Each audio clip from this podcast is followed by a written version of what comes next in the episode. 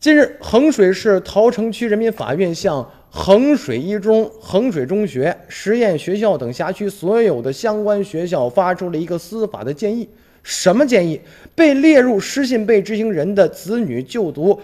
高校，我就读高中啊高收费的学校进行了一个限制。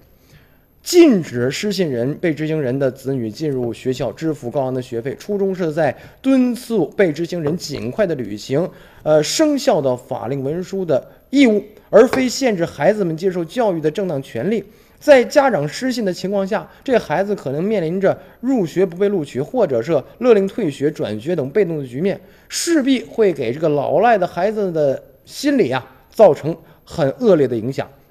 那么，被列为失信被执行人的家长应该主动的督促他们去执行法律义务，以免自己的失信行为被波及到自己的子女，影响到他们日后的学习和生活了。而且，衡水一中也表示，根据最高人民法院关于限制被执行人高消费的有关消费的若干规定第三条第一款第七项规定之一，就是特别建议。